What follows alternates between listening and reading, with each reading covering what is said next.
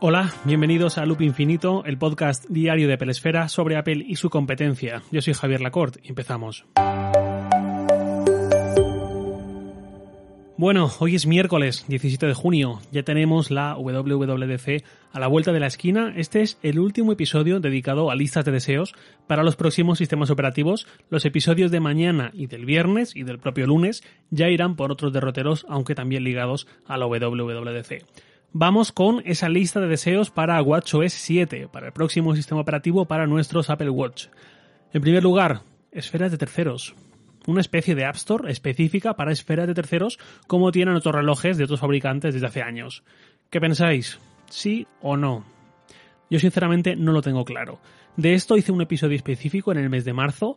Eh, por un lado, podemos pensar que añadir esferas solo va a sumar, solo va a añadir opciones y que quien no las quiera, porque prefiera limitarse a las nativas, que no las use, pero que dejemos que quien sí las quiere pueda usarlas y además así incluso se pueda crear una nueva pequeña industria abriendo la puerta a que mucha gente pueda ganarse la vida diseñando esferas, de la misma forma que ocurrió en 2008 con la App Store y las aplicaciones para iPhone. Por otro lado, está el pensamiento más purista que también tiene su lógica, que dice que abrir la puerta a esferas de terceros sería abrir la puerta a que diseños muy feos, muy estrambóticos seguramente, empezasen a copar las muñecas de la gente. El Apple Watch es un reclamo en sí mismo, es parte del marketing de Apple. Cuando lo vemos por la calle y sobre todo cuando lo vemos a algún deportista, algún periodista muy famoso en televisión o a gente famosa en general, y lo que se ve en su pantalla es parte de ese marketing. Si Apple deja que entren diseños de terceros, pierde mucho el control de esa variable y si algo no gusta a Apple es perder el control de su propia imagen. Entonces yo ya os digo, no sé qué pensar, todavía no me he formado una opinión a este respecto, lo que son las cosas, pero seguro que esta idea, este concepto suena mucho estos días, si sí, si no, quién sabe si lo veremos al final el próximo lunes. Lo que sí que me gustaría ver seguro en ese sentido es la llegada de muchas más esferas y además lo más modulares y personalizables posibles. No me gustaría tanto ver esferas eh, como las de números grandes, la XL y ese tipo de esferas que apenas se puede personalizar el color, sino esferas donde poder encajar complicaciones de una forma muy personalizada. Eso es lo que sí que me gustaría mucho. Más cosas. Una aplicación que echo de menos en el Apple Watch es la aplicación Notas. Ya expliqué en su momento que esta aplicación para mí es como mi Biblia. Ahí tengo todo, toda mi vida, toda la información que en un momento dado me puede ser útil. La uso mucho en el Mac para escribir esa información y para leerla también. Y en el iPhone la uso sobre todo para consultarla. En el Apple Watch sería genial tener esta capacidad de consulta, también al menos, y llevar los que eh, la usamos así, como esa Biblia que decía, llevar ese wiki de nuestra vida siempre en nuestra muñeca. Otra cosa, volviendo a las esferas que me encantaría ver desde hace mucho tiempo, es automatización para la esfera de nuestro Apple Watch. Es decir, que en lugar de ver siempre la misma esfera y que para cambiarla tengamos que hacerlo nosotros con nuestro dedito, me gustaría mucho poder decir de 9 a 7 de la tarde pon esta esfera, de 7 de la tarde a 5 de la mañana esta otra, y de 5 de la mañana a 9 de la mañana esta otra en función de las horas en las que yo sé que estoy haciendo deporte o trabajando o en horas de ocio o lo que sea, que vayan cambiando esas esferas a las más adecuadas, a los que yo le haya indicado.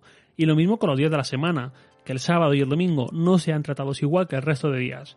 Que el sábado a partir de cierta hora me muestre una esfera un poco más elegante, con menos información, porque es el rato de salir a cenar con gente, de socializar y todo esto y que por las mañanas de esos días de fin de semana me muestre la esfera de actividad, la deportiva, porque voy a estar más tiempo seguramente haciendo deporte o sin preocuparme por el panorama laboral, por ser productivo, por decirlo así.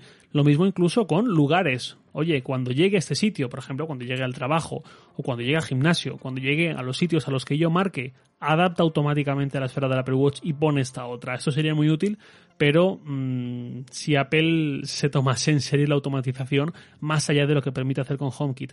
Esto de hecho lo estamos viendo con los atajos del iPhone de iOS 13. Eh, hay atajos basados en automatización también, por ejemplo, mmm, llegados a ciertos lugares, a ciertas ubicaciones, pero no es una automatización realmente o no, no es completa porque nos dice, oye, que he detectado que has llegado aquí, ¿quieres que active esto que me pediste que activara? Por ejemplo, eh, yo recuerdo que en su momento le dije, cuando llegue al gimnasio que está en este sitio, en un radio de 100 metros, no sé qué le puse, eh, haz que suene esta lista de reproducción automáticamente. Y la primera vez que lo probé, vi que no sonaba, sino que mandaba una notificación y te decía, oye, has llegado aquí. ¿quieres que empiece a reproducir esta lista? Pues claro que quiero, así te lo dije, eh, y si no ya sería mi culpa, ¿no? Eh, pero bueno, estas cositas de automatización que todavía tanto tiene que limar Apple. Otra cosa que Apple sí nos dio, pero nos quitó muy pronto, imagino que porque no lo usaba ni Tim Cook, era este acceso rápido a los contactos favoritos mediante su foto de, contacto que tengamos en nuestra agenda que no tenían por qué ser los favoritos del de, eh, iPhone, no tenía por qué ser los mismos eh, que los del Apple Watch. Eran sobre todo contactos que también tuviesen un Apple Watch para poder dirigirte a ellos rápidamente, pudiéndoles enviar o un texto vía iMessage o un dibujo trazado con el dedo o estas cosas o las pulsaciones y todo esto.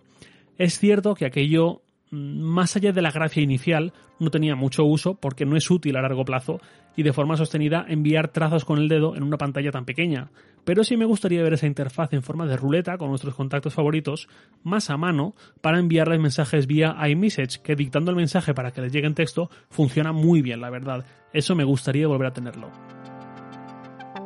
Otra cuestión de la que se habló mucho hace un año, creo, y tampoco llegó, fue una aplicación nativa de monitorización del sueño. Una aplicación así propia de Apple, como la aplicación AutoSleep, muy famosa, pero ya digo, propia de Apple.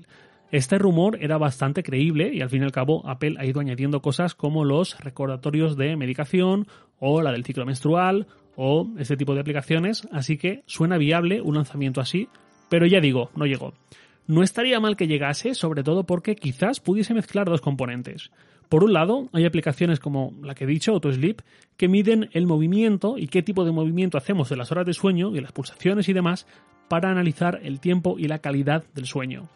Pero luego recuerdo otras aplicaciones para iPhone que usaba antes de que llegase el primer Apple Watch que em, se basaban en los decibelios y en si cogemos o no el propio iPhone para medir lo que dormimos. Y lo hacían sorprendentemente bien. Tú podías decirle incluso, ten en cuenta que yo duermo acompañado, no duermo solo. Pero voy a poner el iPhone en mi lado de la cama, en la mesita de noche, y eh, entonces entiendo que la app se volvía un poco menos sensible al ruido para detectar tu respiración y no la de tu compañero o compañera de cama.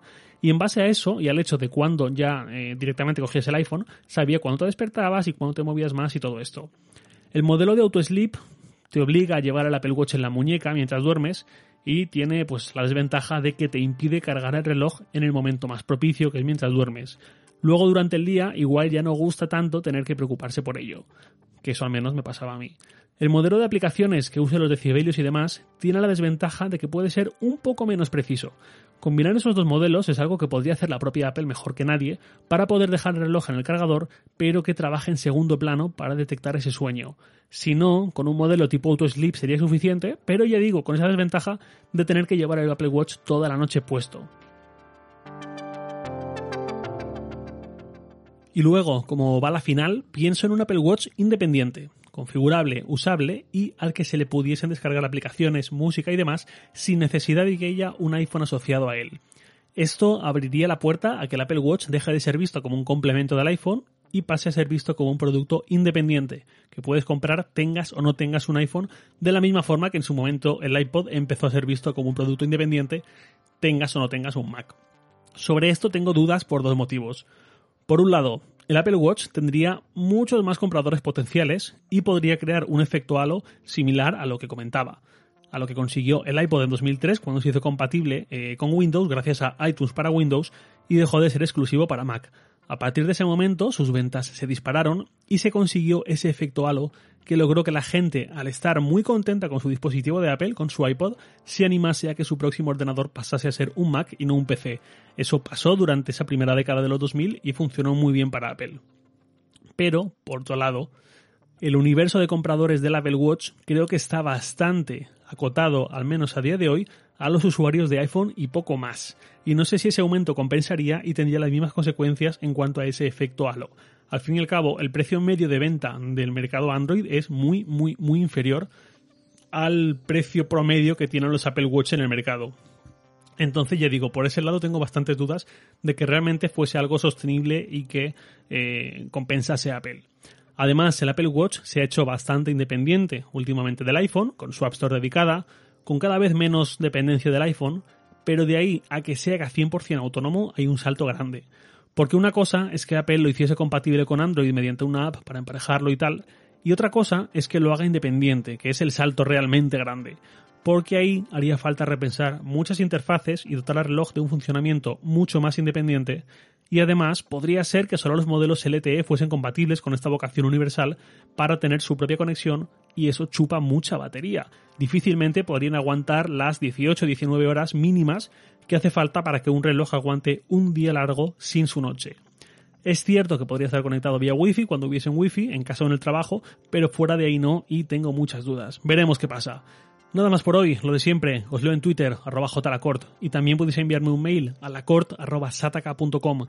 Loop Infinito es un podcast diario de Peresfera publicado de lunes a viernes a las 7 de la mañana, hora española peninsular, presentado por un servidor Javier Lacort y editado por Santi Araujo. Un abrazo y hasta mañana.